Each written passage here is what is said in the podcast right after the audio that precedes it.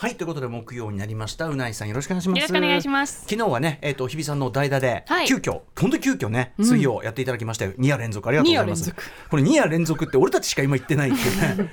マグロ2夜連続なんだけど。アトロクのものになりましたね。うん、もの、ものっていや、それはどうですかね。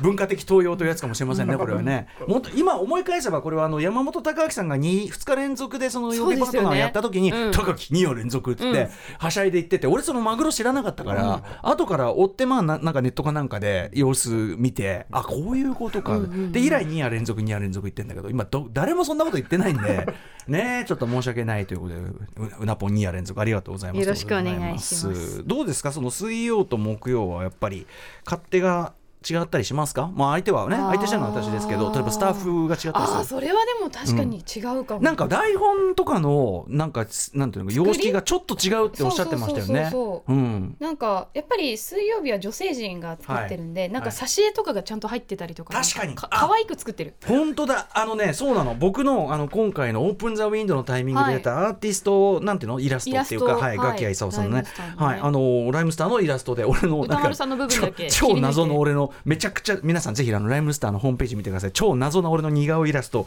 とかが、うん。あのパコンと載ってたりとか。プリントされてたりとか。あとさあの新なんだアフターシックスジャンクションの大島イデアさんの、はい。あのロゴとかがプリントしてあったりとか。そうそうそう商品化されてます。ファンシーですよね、うん。確かに水曜はね、うん。そういうのがあったりするしそうそうそなう。で前に月曜日に行った時は、保坂さんがディレクターなので、保坂さん。保坂さんは多分すごく情報を台本に落とし込むタイめプだから。ちゃくちゃそうですね。そのある意味ある意味こうちゃんとガチッと型を作るっていうかあのだからライブダイレクトのコーナーのその音源の中の,、あのこういうあの感じでみたいな、うんうんうん。あれ結構実は助かってあのうん。この音源がこの最後この一言で終わりますみたいなちゃんと分かってるとやっぱいいので、うんうんうん。あのいいですね。保坂さんすごいあのあとね放送前に必ず今週のそのリマインドみたいのをね絶対メール送ってきたよね。あ保坂さんそういうところだからやっぱ経験長いんでね、ただの笑い袋じゃないっていうね。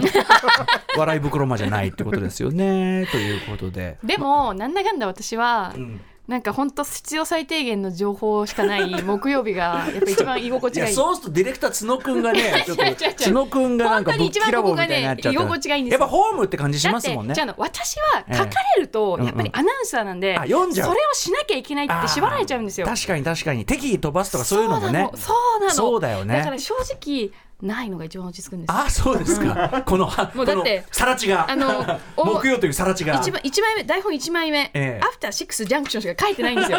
あのこれをね確かに確かに。あのね曜日によって曜日によっては一枚目が。そうあのここにあのなんていうの？その近々の情報？近況報告や何々などとか。そうそう。とかあの愉快な話とか書いてあることもあったりするんだけど、確かにこの木曜何も書いてない。何にも書いてないですよ。あれだシックスジャンプもはや資源の無駄なんじゃねえかみたいな。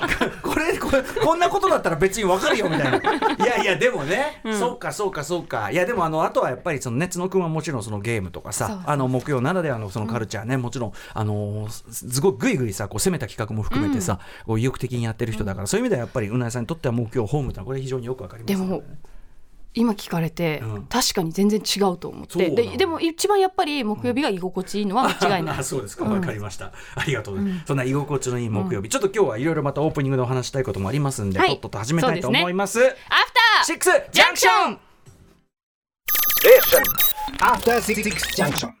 6月15日木曜日時刻は今6時4分です。ラジオドッキの方もラジコドッキの方もこんばんは。こんばんは。TBS ラジオキーステーションにお送りしているカルチャーキュレーションプログラムアフターシックスジャンクション通称アトロク。パーソナリティは私ラップグループライムスターのラッパー歌丸です。そして木曜パートナー TBS アナウンサーのうないりさです。そういえばあのうなえさんの強い勧めにね、おいおあのいただきましてちょっと今日もあいや。の後ほどね。あのねまだえーね。聞いてないリスナーさん多いと思うんですよ。あーそうですか。昨日一昨日の放送を聞けてないとか。そうですよね。やっぱりね、うん。そうですよね。やっぱちゃんと繰り返しかけて聞いていただく来週アルバムが発売。絶対に聞いた方がいい。あ聞いた方がいい。あうん。今日めちゃくちゃジメジメしててあ前髪もうねうねするんですよ。あもう気が重いいやお前外を歩くのも嫌になる吹き飛ばしていきたいと飛ばしたいありがとうございます。後ほどライムスターのまたね、えー配信先行になりました。じゃあ新曲、あちらをまたかけさせていただく。お言葉に甘います。すいませんね、本当にね。聞いてほしい、ええめちゃくちゃかっこいいんで誰誰も推薦してくれない。それありがとうね。でもうないさんも推薦してくださったということで、ありがとうございます。めちゃくちゃかっこいい新曲なんでね本当にあのですね、いろいろ話していきたいんだけど、まずちょっと、はいあの今週の私、あ今週つっても、あの火水とね、えっ、と本日木曜3日しか出てないんですけど、はいちょっとあの今週の放送の中の自分の発言でちょっと訂正とお詫びをしたいんです、はい。非常に申し訳ございませんでした。あの火曜日にうんうん。あのー休みから帰ってきて、はい。でその週末ずっと函館行ってきましたというお話の中で、あのーキッチンというね、えっと森田清光監督の1989年吉本ばなナさん原作、えーこちらの上映トークショーを、えーやっていただいた会場、私あの会話の中でえっとなんかね何回か「丸善」って言っちゃってるんですけど、はい。カカフェデリマルセンさんです。丸いにねあの元のそのお店のあれは丸いに千人の線でマルセンさん。あのお店はもうあのアルファベット表記でマルセンさん。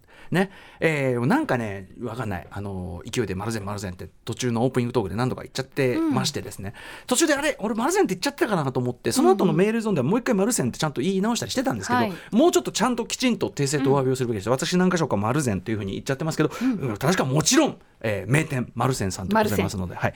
えー現在のそのね建物あの間もなく取り壊しになってしまう本当に美しい建物なんで、えー函館お越しの際はぜひ寄っていただいて、ご飯とかも本当に美味しいですし、えー私お土産まで持たせていただいて大変お世話になったのに非常に非常に失礼いたしました。私、本当にこういう雑なところがございまして、本当に反省して恥じるばかりでございます。えーカフェデリマルセンさんです。明日の振り返りでも、ちゃんとそのパートになったら、もう一回、あの、訂正とお詫びしますんでね。あの、これからポッドキャストで、えっ、と、火曜日のオープニングトーク聞く人は、私ね、この野郎またやってやがんなという気持ちで、えーマルセンさんという。なので補正して聞いていただけるとありがたいでございます。えー関係者の皆様、本当に大変、大変、大変、本当に失礼とはこのこと。いたしました。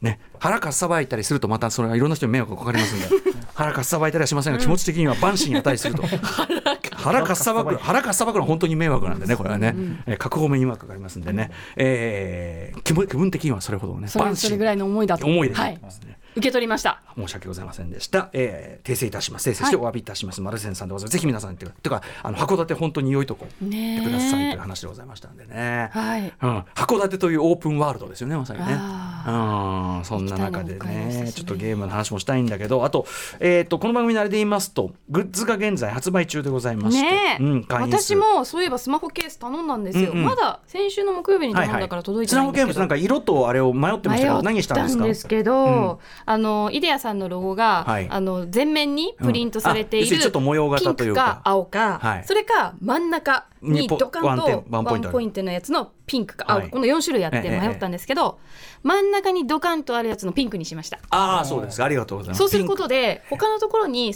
スステッカーとかをあの貼る貼るっていうかねあ挟んだり。挟んだりできるんで。透明ですからね全体はね。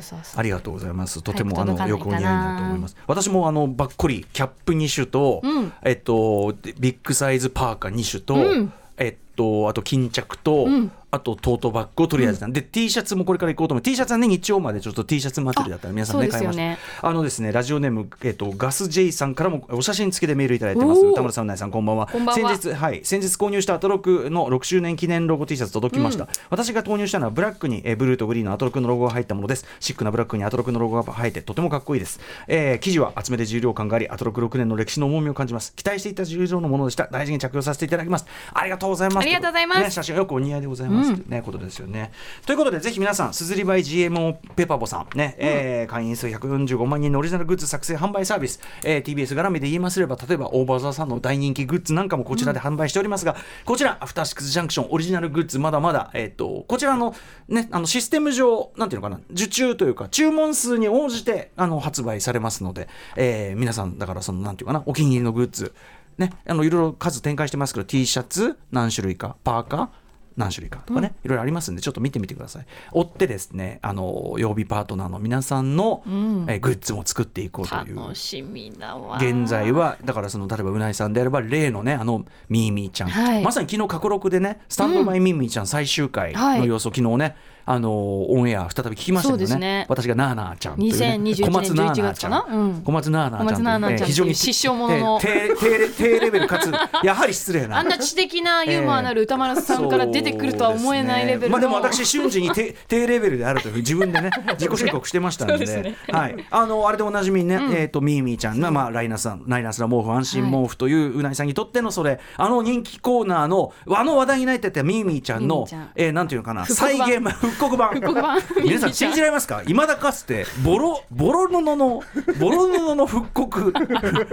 これをグッズとしてこれは鈴木さんも大変ね。あのデザイナーの方も大変困惑頭をね大変困惑された。てくださってね。でもね私あの見ましたけどその参考のデザイン、はいやっぱミーミーちゃんの僕の今までのイメージは、なんつうのかな薄汚れた造形みたいなものを そう思い浮かべてたんですけど、はい。ちゃんと可愛らしい柄があるんですよね。まあそうですね。抽象柄的でなもその親にですね、ええ。ミミィちゃんを商品化するから、ええ。家のアルバムをひっくり返して 親に親御さんに言ったんですかそうミミちゃん。ィが写ってる写真なんかないか子供の時の、まずさミーミーちゃんを商品化するからって言った時の反応とかないですか？あんたえ？あんちょっとあんたあんたちょっと大丈夫みたいな。あでもアトロクリスナあーヘビーリスナーなので。聞いて聞いただいてるかはら、そうかそうだから探してもらったんですけど、うんうん。ないと。やっぱりなんかあんま映んないあんまりねあの改まったところでそのボロッきれね 持ってるとこ。でもさ大人になるまで持ち歩いてたぐらいなんだから。って思うじゃないですか、でも意外と私世代ってまだうん。スマホそこまで当たり前じゃないから、そこまで何でも撮んないんですよ。かそっかそっかそっか。今、まだ今映るんですらってれば 撮ってたかもしれないけど。なるほどね。そうなんですよ。ではき記憶をもとにやったのがあの記憶をもとうん。に頑張って書いたんですよ、ええ。でもいかなんか本当にミミって抽象的な企画模様というかそうなんですよ。抽象的ななんかこうか青薄い淡いあれは色は落ちてたのかな？水色とか。最初はねバキッとしたはい割と青だったんですけど、あそうだったんだ。多分何千回って洗ってるから色が落ちてって。色が落ちてあのでもねすごい味わい深い淡いね。あの渋い青とか渋い黄色の抽象で、まあ、三角とか青とかのあれが丸とかがあって。か私が出したイラストだと多分売れないから、うん。あのすごくデザイナーさんが、はい。なんとかこれだったらリスナーさんも注文してみようかなって思えるぐらいのデザインに落とし込んで落としくれて込んだ。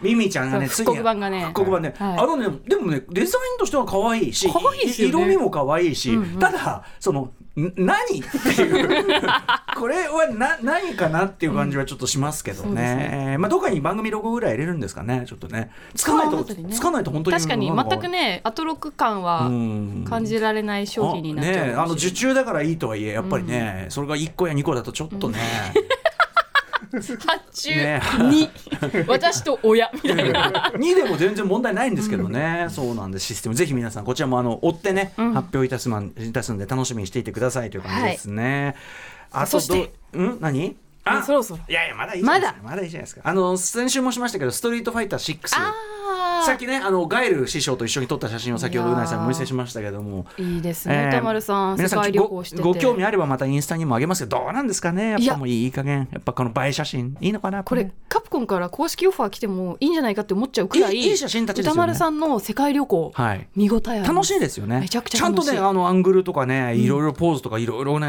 頑張ってるんですよ。私もね、であの先週いろいろお話した中で一つお話し忘れてたことがあってその「ストリートファイター6」のあのワールドツアーモードと一人遊びモード、はい。えーストーリーモード、うん。あの要するに今までの「ストリートファイター2」の皆さんもひょっとしたらご存知であろう有名キャラクターたちの、えっと、なんかストーリーの一番最後の部分ということで、うん。ちょっとこう隠居状態なんですねそれぞれね、うんうんみんな年取ってるし。みんなそれなりにもう年重ねてそうそうでそれがまた渋いんですよね、はい。リュウさんとかすごい渋いんだけど、うん。でというキャラクター、ね、を、まあ、師匠としていろいろ技を教わっていくという感じなんだけど、うん。であるポイントで今ね僕が今進めたところだともう一個そのニューヨークっぽいところともう一個アジア系で、うん。あの架空の国でオープンワールドっぽいところがもう一回広がってきて、ああいう感じでどんどん広がっていくんでしょうけどで大会があるんです、はい。そのでその大会を勝ち抜いてまたさらに先に進んでいくというくだりがあって、うんうんこれ結構厳しいんですけど戦いが、ここでですね試合をやってると実況がつくんですよ。その試合の進行に応じた。はいこれ AI なんですかね。そのもちろんその実際の実況者の方のそのね。いろんなこのいろんなパターンを多分取ってるんだと思うんだけどうん。こうやってプレイしてやってる本当に自分がやってるプレイそのままの実況が、いやか角に追い込んで角に追い込んで大事に取りながらさあ出したなんとかかんとか、うんうん。ここでしかし外しても問題ないなんとかあるから、みたいなそういうあれでさあここで余裕のなんとか距離を取って、なんとかでみたいな本当に実況されてる感じなんですよマジで。わ技の名前言うだけじゃなくてその距離感とか壁に追い詰めたとか、きょ距離感とかそうあと技を出す順番による、あある程度こっちが戦略性を持ってやってるようなことをかんちゃんと解説してくれて、ここで貯めてなんとかでみたいな、うん。しかし外しても問題ないみたいなこういうのが。ね、いいすごいいいすごんです。いですねそれ、うん。まあ、AI なんでしょうね。AI なんでしょうけど、うん。だからやっぱその先週言った僕みたいなその格闘ゲーム弱者がだんだんだんだん徐々にその格闘ゲームのロジックに慣れてって楽しむだけじゃなくて、ああいう、えー、と格闘ゲームのその e スポーツとしての実況とか、そういうものの醍醐味、みたいなもののただ中にも置かれるっていうか、うん。だからねいろんな角度から格闘ゲームっていいんだよっていうのを、もう一回教えてくれるゲームにもやっぱちゃんとなっててすごくいいですね。あとやっぱりね5から6になってから、よりこの技の派手さうん、派手派手。っていうのが強調されたっていうのあのなんかペンキみたいなのがわーってくななんかこうなんていうかな。う後ろの後を引いてわってやるあのビジュアルとかめちゃくちゃかっこよくて、うん。で決まるとやっぱすごい気持ちいいししかもそれをねあの技出してるの俺ですから、ん。もうまごうことなき俺ですから。いや私だから歌丸さんのムービーが見たいんですよ。ムービーは楽しいよ。踊ったり戸惑ったりいろんなことして見たい。踊ったり戸惑ったりちょっとそれ。這いつくばってあとはあの回し白粉示めもうガモ以来ガモス以来の白粉示めさせられましたからね。エドモンド、それ見たいエドモンド本田さんのとこに行ってね。回し締めろって言われてね。もうしょうがねえから回し締めましたよこれは。えなんか撮っといてくださいよ。いや回しはともあえそあのね映像歌丸さんがムービーシーンに入るとムービーねムービーってあのちょっと俺もねまだ初めてこういうキャプチャーとかあんまりやったことなかったんで、ちょっと今多分ムービーも撮れる。撮れるよね、うん。撮ったらあのそうだよね。でそのあのプレイステーションのアプリからこっちにそうそうそうそう。け携帯を落としてそうだよね。できるもんね。わ、ん。かりました。私の映えてる様子をどんな感じでみんなと絡んでんのか。楽しくやっております、うん。さあということで、えーうないさんにもお勧めいただきましたので私どもの曲かけてよろしいでしょうか。えーこのジメジメした空気を吹き飛ばす一曲であればと思っております、来がえー来週6月21日に発売、えーライムスター久々のアルバム「オープン・ザ・ウィンドウ」からの先行配信シングルすでに配信始まっております。ぜひお聴きください、えーフィーチャリングはレイさん。ね、えーギタリストにしてシンガーソングライターめちゃくちゃかっこいい、今ティーザーのミュージックビデオ、ね、映像でも見ますけど本当にレイちゃんかっこいいんで、えーレイちゃんのギターそして歌のかっこよさ、えーあとはそのメッセージの実はあのポップな曲だけどちゃんとあの歴史的深みというのもちゃんと入れてるつもりでございますんで、そん。なあたりも聞いていただければと思います。ライムスター featuring Rei で My Runway。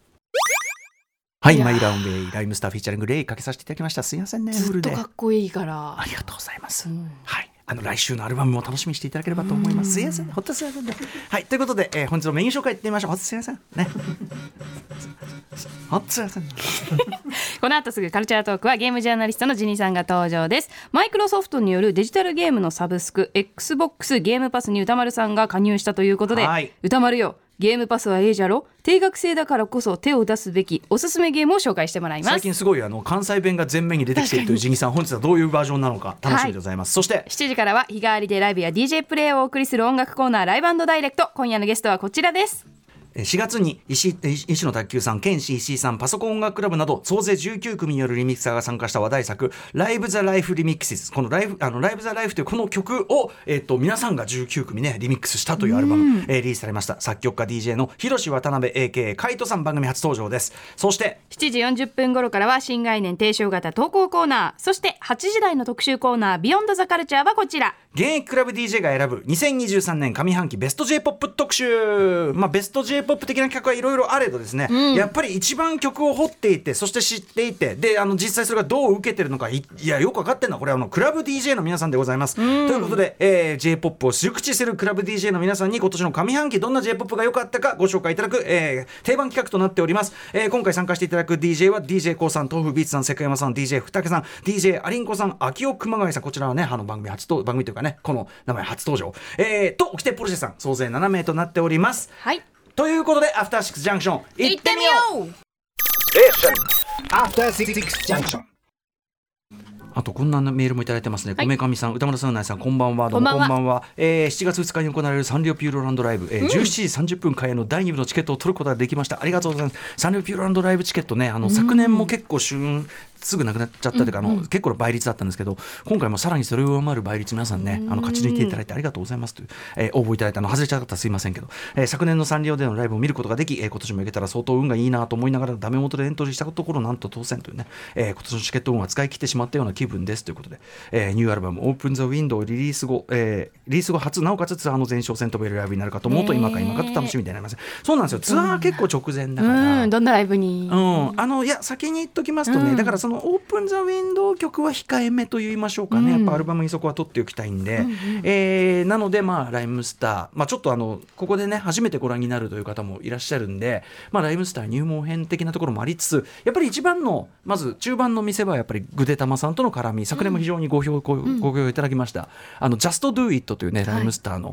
えー DJ 長谷部さんの曲があって「Just Do It」と要するにやるやると言ってやらないっていう曲なんですけど、それに乗せてあのグデタマさんがいつやるのか 的にはあの曲の間中グデーっとしてずっと 舞台上でグデーっと寝転がってるんだけどそのグデさんがいつやるのか、ここが見どころとなっておりますんで、まああのぜひ「Just Do It」なんかこうね参考に、サンリオやってならではのいただくとよろしいかと、ね。あとやっぱり今年はですね昨年はキティちゃんとかね出ていただいてスーパースター来ていただきましたけど、今年も最後の方にまたゲストアーティスト出ていただこうかと思うどの他が出るのかそれに合わせた大団円といったあたりを楽しみにしていただければと思います。まあどうですかね？今年はだってほらあの初恋の悪魔とかありますからね、悪魔ってありますもんね。Junction.